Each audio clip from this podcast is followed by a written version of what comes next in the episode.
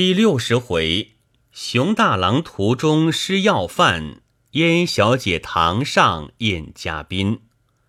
话说严子潇向宋良真道：“这位姐姐，你道是谁？原来却是令亲。姐姐莫慌，咱们忙了多时，身子乏倦，且请坐了再讲。”大家续了座，子潇又接着说道：“刚才咱从此间出去。”到了中途，忽然遇见这位姐姐，问起名姓，原来姓燕，名子琼，河东人士。自幼跟着哥哥学的剑术，今因丈夫有难，特奉母命前去相救。她也问咱名姓，咱将来意说了，谁知她丈夫正是宋公子，因此同至前途。咱妹子迎头把熊大郎拦住。与他战斗，子琼姐姐趁空即将公子劫去。咱斗了几合，劈了熊大郎，赶上子琼姐姐，把公子送到燕家村，交与太公夫人。只因闻得彼处官兵现在搜捕余党，家家不宁，所以咱同子琼姐姐赶来，特与诸位姐姐商量长久之计。三人听了。这才明白，子琼问了众人名姓，重复行礼，各道巧遇。红渠道：“公子像在宋府居住，岂不甚妥？为何寓意长久之计？”子潇道：“现在宋燕两村纷纷访拿余党，那熊大郎今日失了公子，岂肯甘休？势必仍到原处搜捕。”一经访知公子是燕府之婿，岂有不去严查？况是亲命要犯，纵进内室，有谁敢拦？设有不妥，所关非轻，所以不能不预为筹划。为今之计，除远遁之外，别无良策。不知良真姐姐可有安顿令兄之处？燕子穷道。梁真姐姐历来藏身，既无人知，可见所居定是僻乡。何不请公子且到尊府暂避几时？岂不放心？梁真听了，不觉滴下泪来，道：“嫂嫂哪知妹子苦处？自从先父遇难，妹子逃避他乡，虽得脱离虎口。”已是九死一生，后来逃入尼安，所处之地不瞒嫂子说，方圆不及一丈，起走坐卧以及饮食一切俱在其内，终年唯睹星月之光，不见太阳之面。盖因安静闹市，日间每多游人，故将其门牢牢反锁，唯似夜间无人。实敢潜出庭院，及至白昼，又复锁在其内，日日如此，八年之久，希望太阳是何形象？去年若非归尘姐姐提携，无非终于斗士求死而已。今虽略有生机，但自顾不暇，何能另有安顿哥哥之处？归尘道。子琼姐姐府上既难存身，莫若且到岭南，全在我家暂避几时，又有我家兄弟可以照应，似风头过去，再回燕家村，亦是救急之法。红渠道，此说断断不可。昨日九公探得，太后曾有特命天下大臣拿访之话。既命天下拿访，岭南岂有不搜捕之理？况今日被劫，明日广捕又行天下，势必更加严谨。姐姐府上岂能藏身？设有败露，不独公子枉送性命，并恐种种牵连。据余所见，莫若妹子修书一封，即去投奔小瀛州，与我哥哥相处。岂不是好？子潇道：“姐姐所见极是，他们郎舅至亲同在一处，彼此亦有照应。事不宜迟，就请休书，以便子琼姐姐趁早伴送郎君上山。子琼不觉含羞道：“诸位姐姐技艺虽善，但宋公子患病已深，现在人事不知，况离小瀛洲甚远，妹子亦能何能办此大事？必须仍烦子霄姐姐帮同照应，恕免疏虞。”子霄道：“此去小瀛洲尚有数百里。”咱们往返虽如风云，此时天已发晓，安能请客即回？姐姐既要咱同去，归尘姐姐这里只管收拾起身，明日咱在前途客店相会便了。归尘道：“与其如此，莫若我们在此耽搁一日，等姐姐回来一同起身，也不为迟。”当时红渠把信写了，交付燕子琼，子琼即携了子潇，别了三人，腾空而去。少时天明，归尘假推有病，不能动身，在殿住了一日。到晚仍同红渠、梁真守候。天交三鼓，子霄方才回来。梁真道。连日姐姐为我哥哥之事屡次劳动，实觉不安，可送到小瀛洲吗？子霄道：“今早同子琼姐姐到了他家，见了叶氏夫人，把上相话说了。夫人与太公再三商酌，虽放心不下，因事在危急，无可奈何，只得勉强应允。等到夜晚。”咱从子琼姐姐将公子送到小瀛洲山寨之内，把书放下，随即回来。归尘道：“那燕家姐姐呢？”子霄道：“子琼姐姐也要上京应试，得知诸位姐姐复试之信，心中甚喜，意欲携伴同行。他家就在前面燕家村，咱们此去。”必由村前路过，因此子琼姐姐先赶回家预备酒饭，以便接待诸位。主妹子回来代答其意。姐姐意下如何？归尘道：“妹子巴不能多几个姊妹，路上才有照应。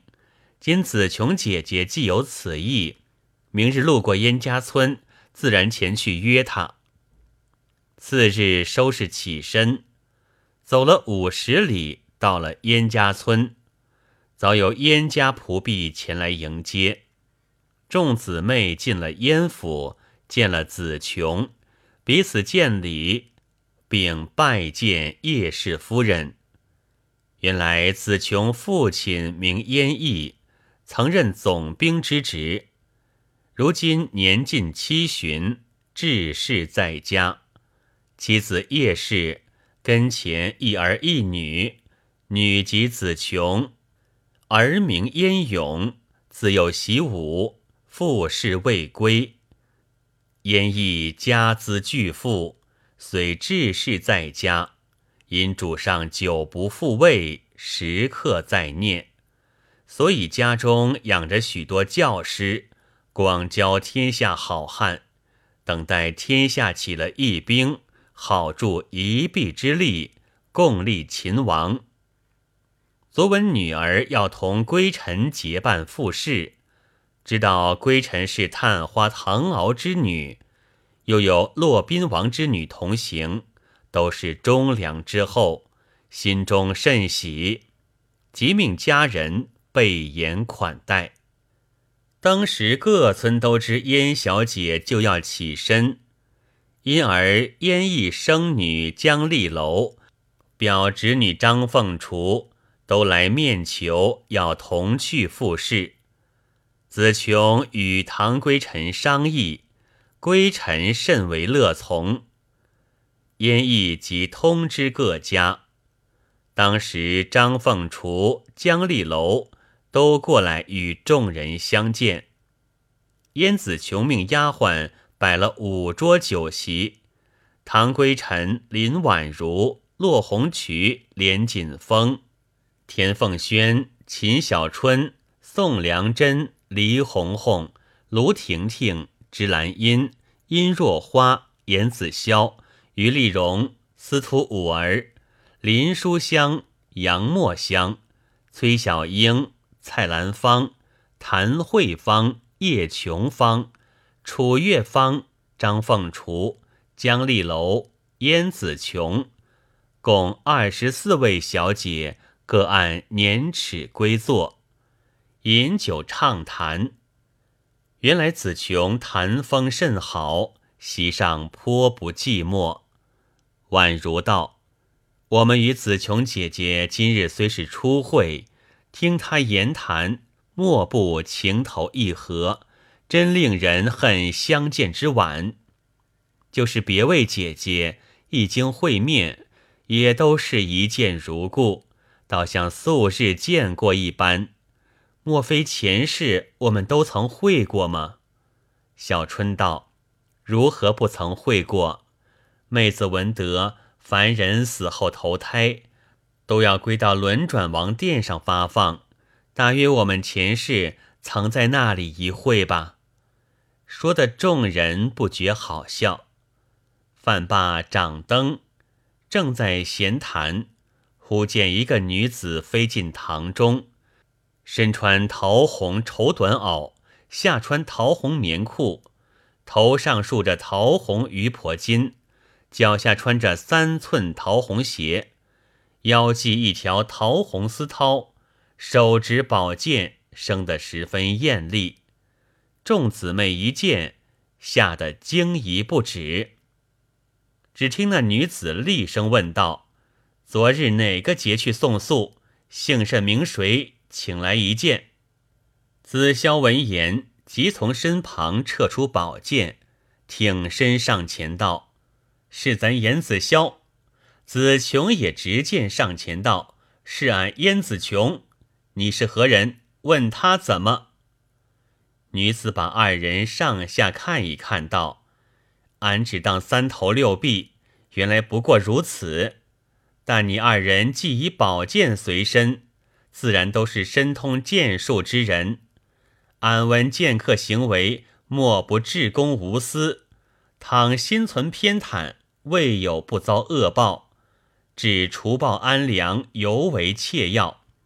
今宋肃乃亲命要犯，特奉密旨擒拿，你们竟敢抗拒官兵，中途行劫！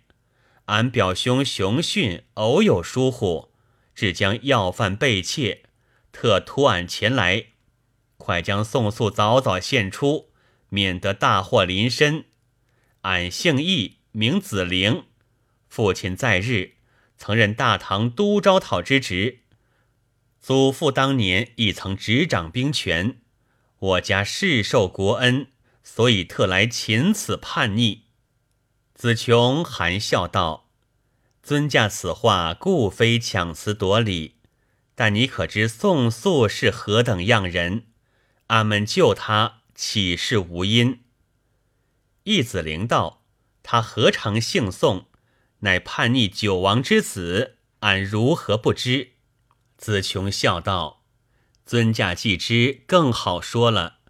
俺且请教，你说你家世受国恩，这个国恩自然是大唐之恩了。”义子陵道：“如何不是？”子琼道：“府上既受大唐之恩，要知九王爷不独是大唐堂堂嫡派。”并是大唐为国忠良，他因大唐天子被废，每念皇恩，欲图报效，所以特起义兵迎主还朝。哪知寡不敌众，为国捐躯。上天不绝忠良之后，故留一脉。不义尊府乃世受唐恩之人，不思所以图报，反欲荼毒唐家子孙。希冀献媚求荣，不独恩将仇报，遗臭万年。且剑侠之意何在？公道之心何存？今趁诸位姐姐在此，尊驾不妨把这缘故说明。如宋肃国有大罪，俺们自当献出，绝不食言。义子聆听了，立在堂中，如同木偶，半晌无言。红渠见这光景，连忙携了归尘上前万福道：“姐姐有话，何不请坐，慢慢再谈？”义子灵一面把剑入鞘，一面还礼道。姐姐请坐。于是大家一起归坐。子萧、子琼也将宝剑入鞘归位。义子陵问了众人名姓，归臣把上京复试路过此处话说了。红渠望着燕子琼道：“我看子琼姐姐举止大雅，气度非凡，真不愧名将之后。”令人唯恨相见之晚，但他府上既世受国恩，断无恩将仇报之理。这是上天不绝良善之后，所以幸遇这位姐姐。若是遇了那些负义忘恩之人，子陵不等话完，即接着说道：“宋素就是唐家子孙，妹子此时若是周朝之凤。”自然为之忠君之事，替主分忧，何暇计及别的？好在俺非有执实录之人，此来系为表兄所托。诸位姐姐既仗义相救，俺妹子岂敢另有他意？就此告别，他日再于京中相会。正要拜辞，燕子琼哪里肯放？勿要攀留少饮数杯，略尽主意。归尘红渠众姊妹也再再相留。子陵情不可却，只得应允。燕翼躲在后堂，探知这些情节，久已命人预备筵席。当时重整杯盘，众姊妹又复续坐。归尘、红渠、子萧、子琼与义子灵同坐一席。酒过数巡，红渠道：“适才姐姐有他日京中相会之话，莫非也有京师之行吗？”子灵道：“不瞒姐姐说，妹子幼年亦曾略知诗书，前应俊士，虽得侥幸。”但恨尚无伴侣，所以未及登城。大约迟早一你就到。归尘道：“姐姐既无伴侣，如府上无事，何不与妹子同行？岂不甚便？”子陵道：“妹子适才亦有此意，因初次见面不敢唐突，既承厚爱，足未下怀。似回去禀知老母。”自当复义同行。诸位姐姐，倘能在此少为耽搁，妹子回去略为收拾，不过两日即可赶回。燕子琼道：“家母正要攀留众位在此盘桓数日，姐姐只管回去慢慢收拾，我们自当在此静候。”归尘道：“虽承伯母圣意。”但人口太多，过于搅扰，实觉不安。姐姐千万早些赶来，以便作速起身。紫菱连连点头。子潇道：“姐姐回去，作何回复你家表兄？也须欲为筹划，省得临期又有纠缠。”紫菱道：“俺只说无从寻找，他又何能再为纠缠？”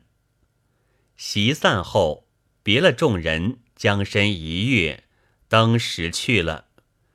座中如林书香、蔡兰芳、司徒五儿之类，从未见过飞来飞去之人。今见子陵这般举动，莫不出神叫奇，都道不意世间竟有如此奇人。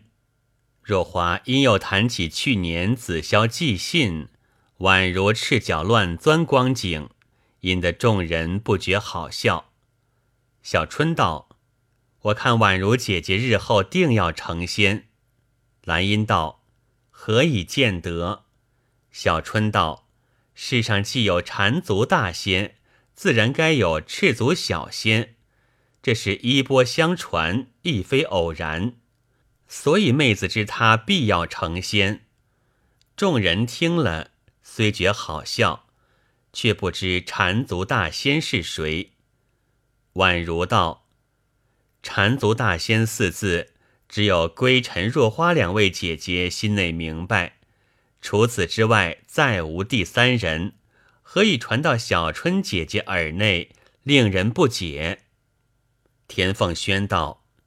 你们海外各事，我家九公舅舅到了无事与我们闲谈，哪样不说，并嘱我们日后如到海外遇见鲜果，切莫嘴馋，唯恐捉去要酿裸儿酒，那才苦嘞。宛如听了，回想当日吃果身软，以及南腰茶烟抹粉光景，倒也好笑。连锦峰见他们说的藏头露尾，走到小春跟前，再三追问。小春只得把裸儿酒及缠足大仙一切情节略略说个大概，众人笑个绝倒。楚月方道：“今日见了紫菱姐姐飞来飞去，夜已奇极，谁知还有海外这些异事。”真是闻所未闻。于丽荣道：“刚才紫菱姐姐来时何等威武，哪知紫琼姐姐口齿灵便，只消几句话，把她说的哑口无言，把天大一件事化为瓦解冰消，可见口才是万不可少的。当日子产有词，郑国赖之，这话果真不错。”司徒五儿道：“子琼姐姐几句话，不独免了许多干戈，并与紫菱姐姐打成相识，倒结了伴侣。将来路上得了紫霄、紫琼、紫菱三位姐姐，妹子别无韬光之处，就只到了客店，可以安然睡觉，叫做高枕无忧。”宛如道：“若据姐姐之言。”路上有了他们三位，连看家狗也不必带了。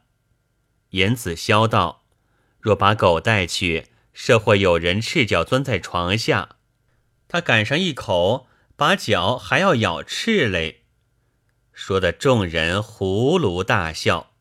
小春道：“子潇姐姐把‘赤脚’二字忽然改作‘脚赤’，这个典故用的生动。”真是化臭腐成神奇，将来场中文字都像这宗做法，不独要扰高发喜酒，并且妹子从此要隔笔了。宛如道，场中若像这般用意，即使高发也有些臭气。子潇笑道：“原来宛如姐姐脚是臭的，咱们快走吧。”莫把紫琼姐姐厅房熏坏了。大家笑着一起起身，来到叶氏夫人跟前，到了后扰，各自安歇。次日饭后，叶氏夫人命丫鬟引众位小姐到花园游玩。正是桃杏初开，柳芽吐翠，一派春光，甚觉可爱。大家随意散步，到各处畅游一遍。子琼道：“妹子这个花圃，只得十数处庭院，不过借此闲步，其实毫无可观。内中却有一件好处，诸位姐姐如有喜吃茶的，倒可烹茗放静。”兰因道：“莫非此处另有甘泉？”何不见次一盏？子琼道：“岂但甘泉，并有几株绝好茶树。若以鲜叶泡茶，妹子素不吃茶，故不能知其味，只觉其色似更好看。墨香道：“姐姐何不领我们前去吃杯鲜茶，岂不有趣？”子琼在前引路，不多时，来到一个庭院，当中一座亭子，四围都是茶树。那树高矮不等，大小不一，一色碧绿，清芬袭人。走到亭子跟前，上悬一额，写着“绿香亭”三个大字，未知如何。下回分解。